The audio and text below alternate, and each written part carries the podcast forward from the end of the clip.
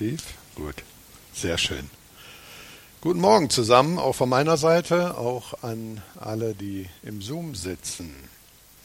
Ja, wir machen heute einen echten Steileinstieg. Äh, mein Thema ist heute Krisen. Und ich habe mal den Nils gebeten, mal nach vorne zu kommen, weil Krisen betrifft nämlich nicht nur die Erwachsenen. Wenn, also der, der macht jetzt mal das stellvertretende Kind, der Nils. Ne? Und oh, okay. Ja, finde ich schön, dass du dir Mühe gibst. Genau. Was, was macht denn so ein Kind so mit so einem schönen. Oh! Ei! Ja, naja, wäre auch zu einfach. Ne? Also, äh, was, was glaubt ihr, wenn, wenn Kinder so fallen, was machen die üblicherweise? Habt ihr Vorschläge? Schreien, genau. Und wenn das Kind die Mutti sieht, dann kommt die Mutti, pustet und alles ist wieder gut, richtig? Manchmal, meistens. Also wir reden jetzt nicht vom schweren Unfall. Und was passiert, wenn die Mutti nicht da ist? Was passiert denn dann? Hm? Was glaubt ihr? Eigentlich ganz einfach. Ja, nee, ich helfe dem Nils jetzt wieder auf. Ah, der schafft das schon, genau, war gar nicht so schlimm, Dankeschön. Äh, wenn ein Kind die Mutti nicht sieht und niemand Greifbares da ist, steht das Kind wieder auf und fährt weiter. Macht gar nichts Wildes mit der ganzen Nummer.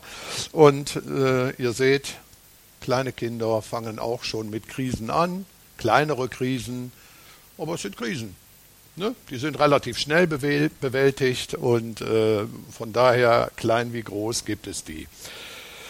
Läuft die Welt der Erwachsenen nicht irgendwie ähnlich? Na klar gibt es sehr unterschiedliche Krisen, aber man kann auch nicht diese und die andere unbedingt miteinander vergleichen. Jeder empfindet das ganz anders. Wir haben heute mit vielen Dingen zu tun. Wir haben auch mit einer völlig neuen Welt zu tun, die sich rasant verändert. Und wenn wir uns heute Klima, Kriege, Pandemien, Politik Werteentwicklung angucken und viele, viele andere Herausforderungen, ja, die führen schon mal zu Krisen. Ne? Wer kennt das? Wahrscheinlich nicht von uns.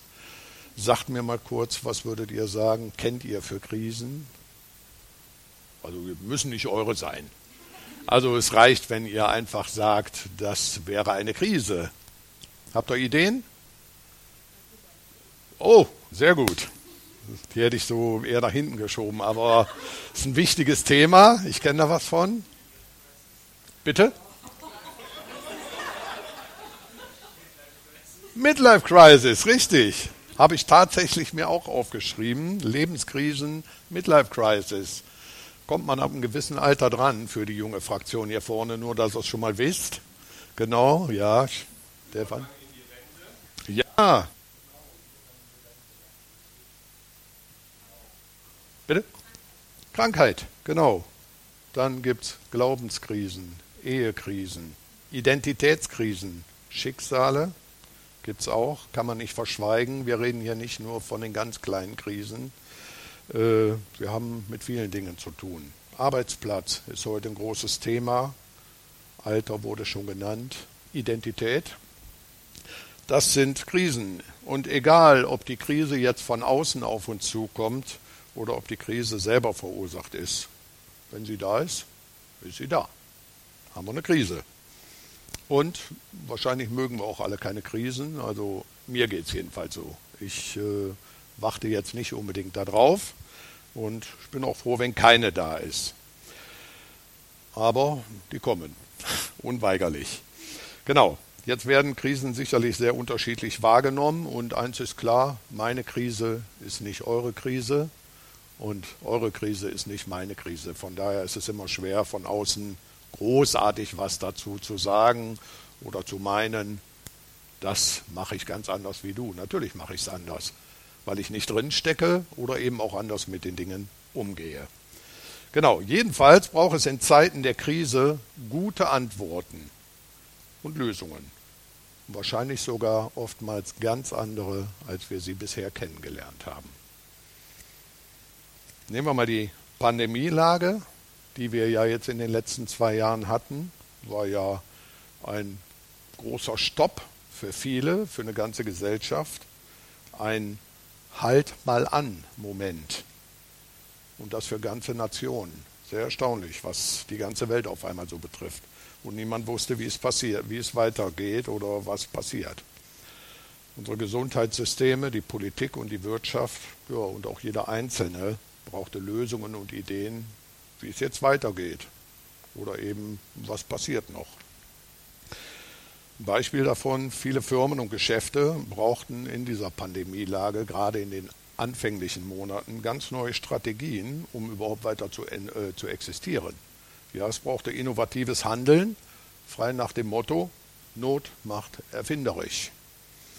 Viele regionale Hersteller, ich kenne eine ganze Menge davon, weil ich nämlich überall da aufgrund meiner Tätigkeit dahin komme und ich spreche auch mit vielen, da haben etliche haben bis zu 80 Prozent ihrer Kundschaft verloren, weil die nämlich alle in der Gastronomie angesiedelt waren und die Gastronomie hat für lange, lange Zeit stillgestanden.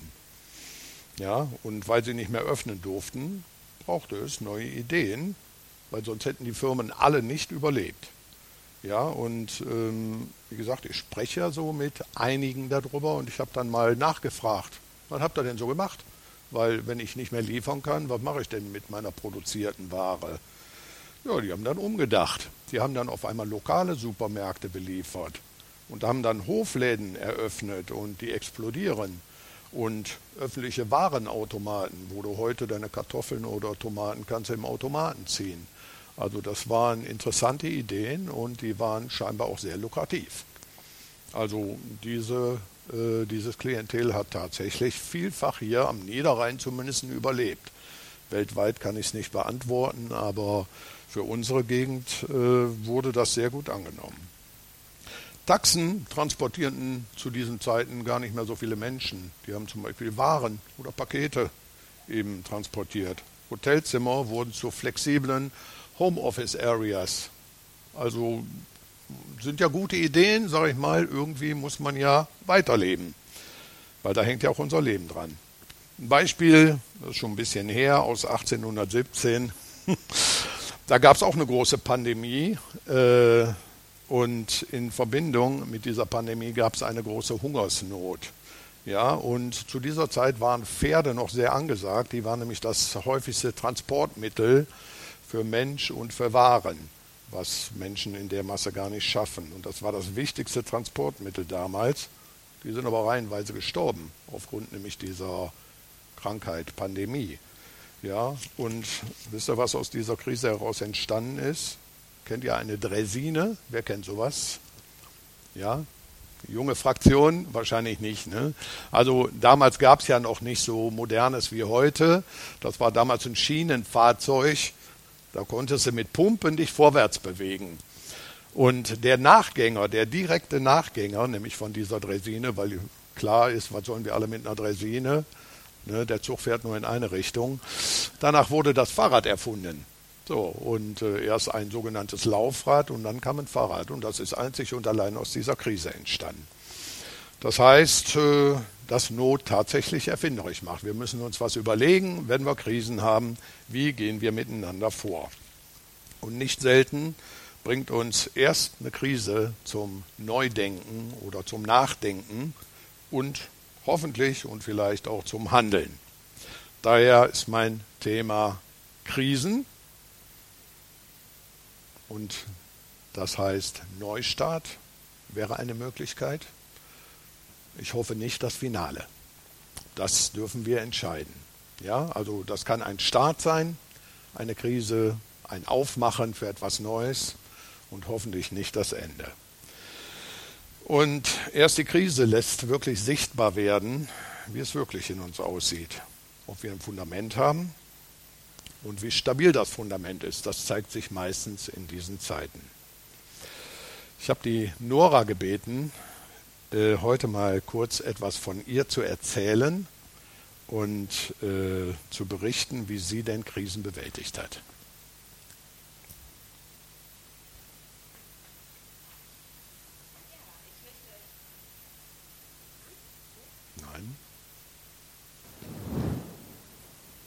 Ähm, ich möchte euch gerne von der Krise erzählen, wo ich meinen Unfall mit dem Rücken hatte. Viele von euch wissen davon. Ähm, 2015 ähm, bin ich aus dem Fenster gefallen und habe mir dabei meinen zweiten Lendenwirbel gebrochen. Ähm, ich musste dann notoperiert werden, da mein Knochen, Knochen gesplittert war und es war nicht so ganz deutlich, ob mein Rückenmark beschädigt ist. Ähm, die Aussichten waren nicht sehr gut und die Vermutung, dass eine Rückenmarksverletzung da ist, war sehr ähm, hoch. Und äh, in der Zwischenzeit, wo ich ins Krankenhaus kam und äh, ja, alles so voranging, die ähm, äh, Untersuchungen gemacht wurden, wurde dann auch die Familie informiert und die Gemeinde und ähm, ja, alle haben gebetet für mich, dass ich ja, eine gute Behandlung bekomme. Und äh, die OP dauerte dann sechs Stunden lang. Ähm, und der Chirurg war nach der OP recht davon überzeugt, dass ich meine Beine nicht mehr bewegen kann. Weil durch die äh, Splitter, die sich im Körper verteilt, also im Rücken verteilt hatten, waren auch meine Nerven schon beschädigt. Und ähm, ja, daher fragte er mich dann nach der OP, ähm, ob ich meine Beine noch bewegen könnte. Er war sehr erstaunt und sagte, das wäre ein Wunder, weil ich konnte meine Beine tatsächlich bewegen. Und ähm, jetzt war es so, nach der OP war dann meine Wirbelsäule äh, versteift, erfolgreich. Das bedeutete, ich konnte meinen Rücken in dem oberen Bereich nicht mehr knicken. Also ich war versteift und ähm, es war auch so, dass durch diese vielen Splitter und durch das ähm, Suchen nach äh, weiteren Splittern und dann im Endeffekt auch die Schrauben, die eingesetzt wurden, ich alle meine Rückenmuskeln verloren hatte. Und man glaubt es nicht, aber ohne Rückenmuskeln kann man sogar kaum laufen. Also es ist wirklich, die Rückenmuskeln, die sind der Wahnsinn. Und ähm, ja, da fing dann meine Krise an, sozusagen, eigentlich schon davor, aber das war so, ja, so entscheidend. Also es hieß dann Training, Training, Training. Es war sehr, sehr mühselig, ich hatte starke Schmerzen.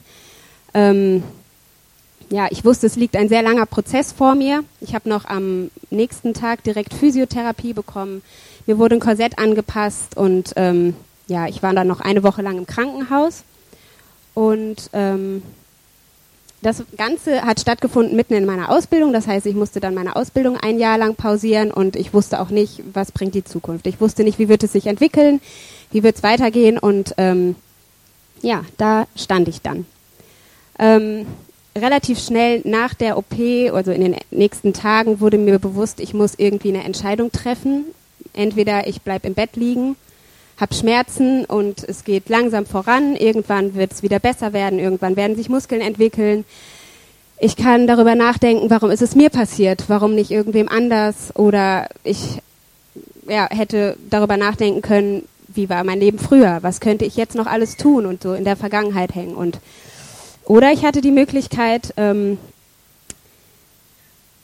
nach vorne zu schauen, zu überlegen, was steht jetzt an, was könnte ich jetzt tun, was sind die nächsten Schritte, ähm, mich aufmachen und zu trainieren, trotz Schmerzen, die ich so oder so hätte. Und ähm, für mich war klar, ich entscheide mich nach vorne zu gehen. Also ich habe äh, sehr viel Training gemacht, ich habe Reha-Sport gemacht. Ähm, ich habe mich entschieden, mich durchzubeißen, durch die Schmerzen ähm, Training zu machen, weil ob ich im Bett liege und Schmerzen habe oder ob ich trainiere und Schmerzen habe, so komme ich einfach schneller auf die Beine.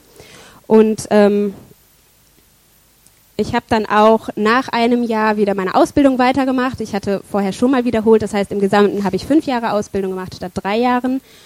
Und ähm, heute kann ich sagen, dass ich fitter bin als je zuvor. Also ich habe ähm, ein sehr gutes Körpergefühl entwickelt, das mir immer wieder hilft, genau darauf zu hören, was braucht mein Körper, was tut mir jetzt gut. Ich habe gelernt, ähm, wie wichtig Sport ist für mein psychisches als auch körperliches Wohlbefinden. Das weiß ich, dass ich mein Leben lang Sport machen werde und das ja, das hilft mir auch, dass ich beweglich und äh, belastbar bleibe. Und da bin ich aus dieser Krise, die wirklich erstmal ähm, endlos erschien, doch ähm, stärker hervorgegangen. Und ich glaube, ich wäre jetzt heute nicht da, wo ich jetzt bin, wenn ich mich nicht entschieden hätte, ähm, voranzugehen. Und ja, habe einfach deutlich mehr Zeit auch ähm, nicht verschwendet, sondern gut genutzt, um halt schneller auch da zu sein, wo ich jetzt bin. Und ähm, genau, das war so meine Krise im Kurzdurchlauf. Prima. Ja, vielen Dank, Nora. Das äh, war ein schönes Beispiel, sag ich mal, wo aus einer Krise ein Start wurde. Und äh, die Frage ist ja nicht, ob wir in eine Krise kommen. Für uns und für jeden von uns ist nur die Frage, wann. Weil wir werden alle in Krisen kommen, welche, wie auch immer. Und die kann klein oder groß sein und auch eine kleine Krise kann große Auswirkungen haben. Ja, wie reagieren wir auf Krisen? Oder andere Frage, wo führen mich Krisen hin? Es gibt drei wesentliche Arten, äh, wie man auf Krisen reagieren kann. Typus 1, das wäre, ich schaue zurück, ich laufe weg, stecke den Kopf in den Sand, sehne mich nach Altem, wo alles noch in Ordnung war, keine Schwierigkeiten. Ich gehe aus der Situation und kehre zu Altem zurück. Ja, das kann man tun, aber je nach Krise kann man das tatsächlich nur gedanklich tun. Aber die Krise ist ja trotzdem da. Dann gibt es den Typ 2. Ich werde starr und unbeweglich. Ich bleibe also in der Gegenwart stehen in dieser Situation und das ist zuweilen auch normal. Man muss sich ja erstmal orientieren. Man muss ja erstmal gucken, was ist jetzt los, was passiert und äh, was mache ich jetzt? Also von daher ist es zunächst äh, sicherlich auch äh, erstmal der richtige Moment. Aber so mancher bleibt dann stehen und der weiß nicht, wie es weitergeht. Und der weiß weiter nicht, wie es weitergeht. Und weiter weiß es nicht. Ja, und eigentlich will ich auch gar nicht. Und ist ja auch schwer. Und niemand weiß außerdem, wie schwer das ist und wie es mir geht. Ja, alles richtig.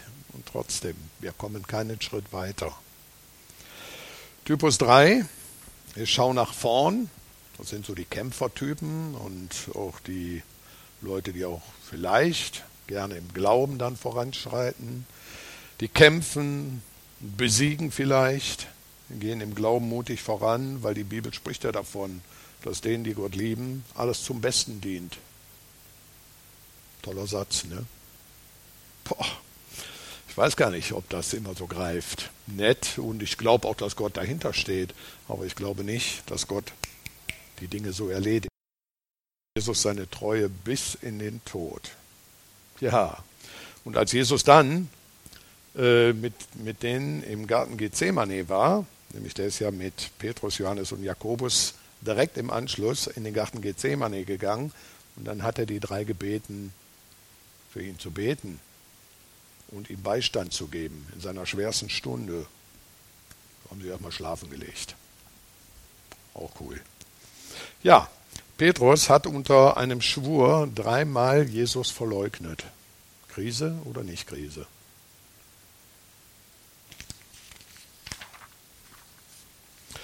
In Krisen entdecke ich meine Ängste, Schwächen und worauf ich gebaut habe. Vielleicht hätte ich mich auch schlafen gelegt, ich weiß es nicht in der Situation, aber eins weiß ich. Also ich kenne auch solche Situationen, wo ich unter Druck gestanden habe, habe ich tatsächlich auch mit mehreren in der Runde gelogen.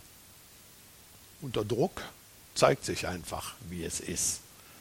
Und ich kenne die Dinge nur zu gut und ja, manchmal kommt dann herauf, wie es wirklich ist möchte ich mit euch kurz über die Lösungen sprechen, die die drei Personen jeweils gewählt haben. Psalm 143 hat David ganz konkrete Bitten an Gott gewendet, äh, angewendet. Also er hat sich ganz konkret mit diesen Bitten an Jesus gewandt. Er hat gesagt, Herr, höre mein Gebet. Du bist doch treu und gerecht. Zu dir strecke ich meine Hände empor. Ich weiß nicht mehr weiter und bin vor Angst wie gelähmt. Ich denke zurück an früher, an das, was du damals getan hast, und halte mir deine großen Taten vor Augen. Lass mich schon früh am Morgen erfahren, dass du es gut mit mir meinst. Zeige mir, wohin ich gehen soll, denn danach sehne ich mich und führe mich durch deinen guten Geist, denn dann kann ich ungehindert meinen Weg gehen. Ja, man könnte meinen, oder wenn man so den Psalm liest, dass der hat das so ausgedrückt und gebetet und alles war gut. Nein. Denn all diese Dinge, wenn ich mich Gott zuwende, dann ist das erstmal das, was ich tue, aber das Ergebnis ist ja nicht sofort da. Das ist nämlich eine Entwicklung. Und die Auswirkung, die wir dann sehen, die können wir im Laufe der Bibel weiterlesen, wie letztlich David sein Leben gelebt hat. Denn er hat ein Leben in diesem Lebensziel geführt. Er hat sich Gott zugewandt, ja, und er hat nach diesem Prinzip gelebt.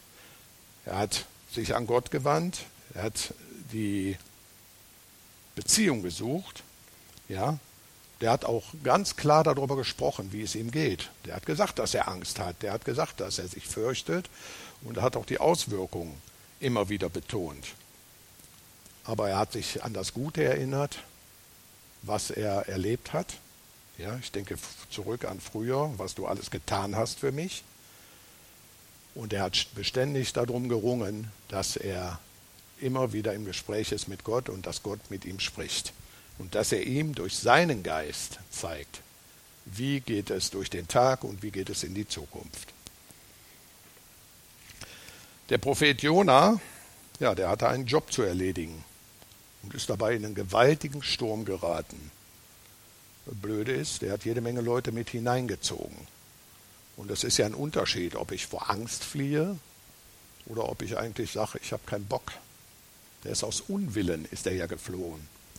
Und er hat andere Leute, nämlich die Schiffsmannschaft, wo er mit nach Spanien gesegelt ist, die hat er mit reingerissen.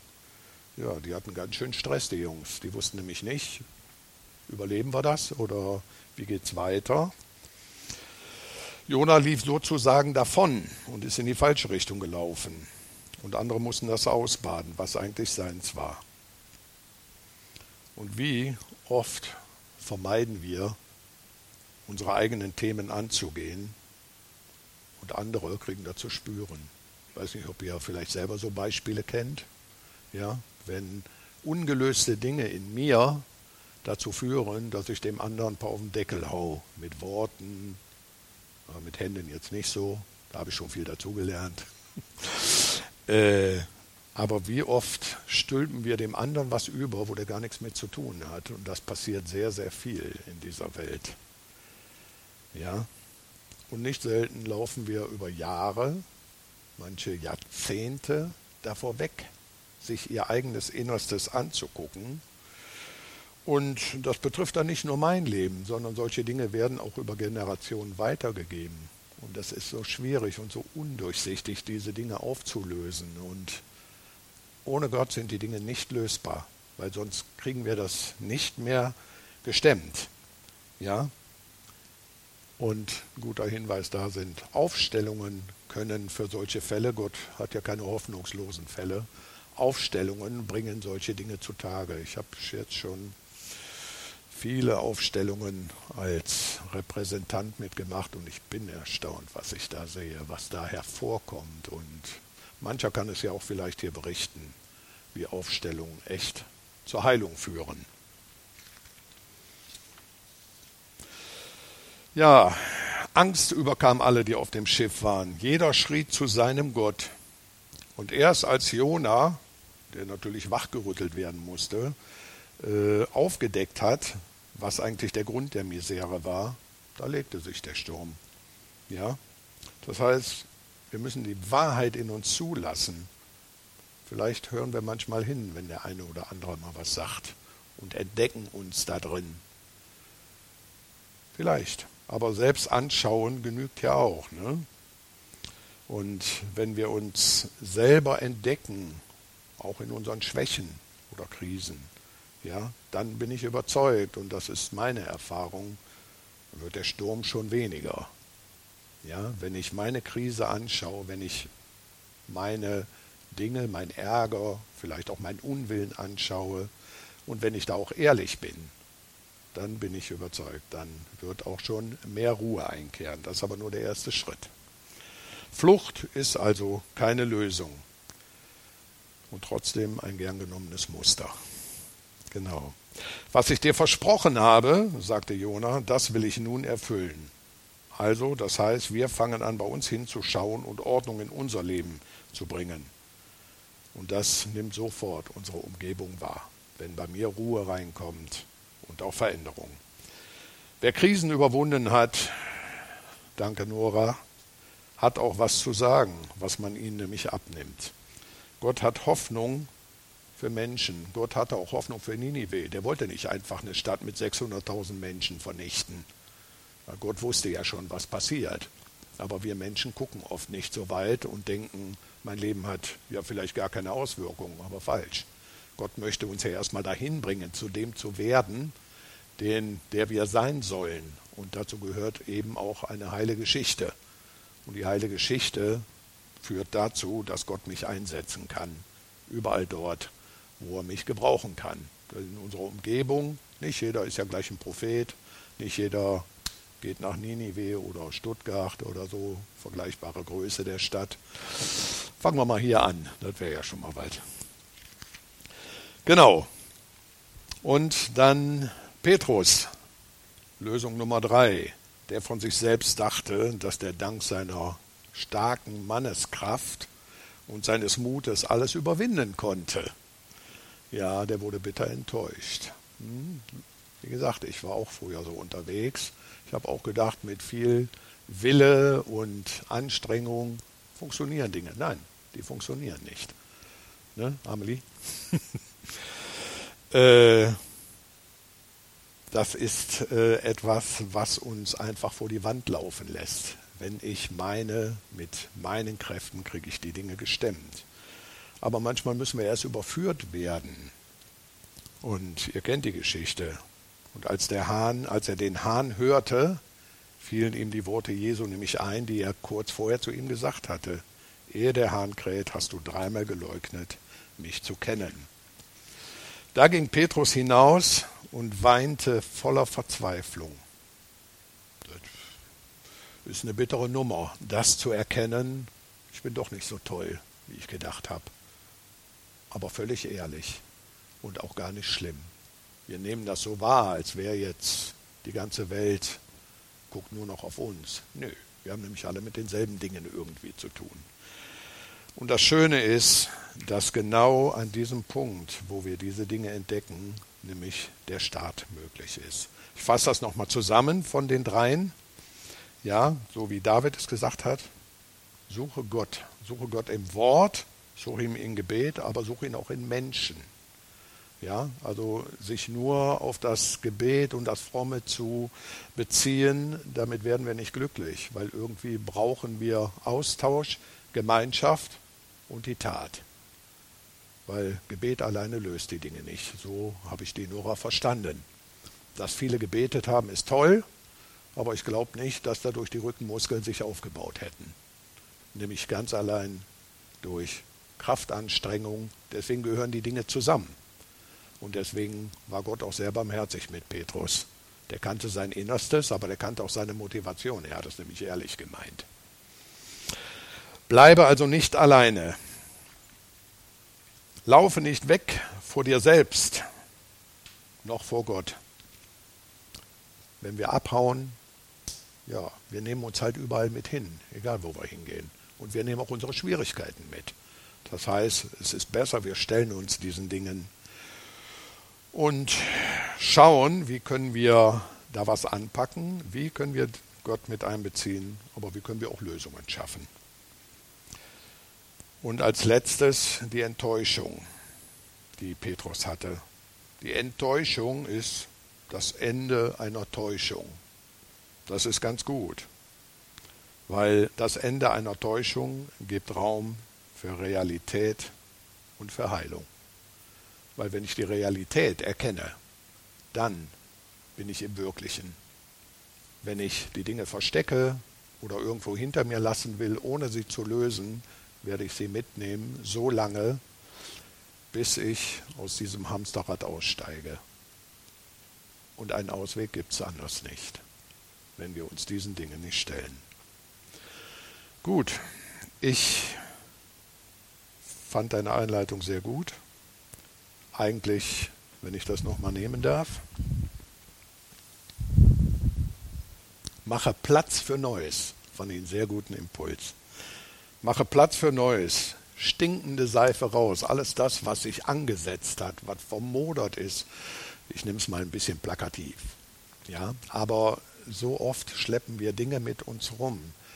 auch Anklagen, Vorwürfe, auch uns gegenüber. Ja, was habe ich falsch gemacht? Warum die anderen oder warum nicht die anderen? Stinkende Seife ist das. Das ist alles das, was uns keinen Millimeter weiterbringt. Aber nur, wenn ich mir gegenüber ehrlich bin und die Dinge auch vor Gott ausbreite und auch Gemeinschaft suche, auch mit Menschen.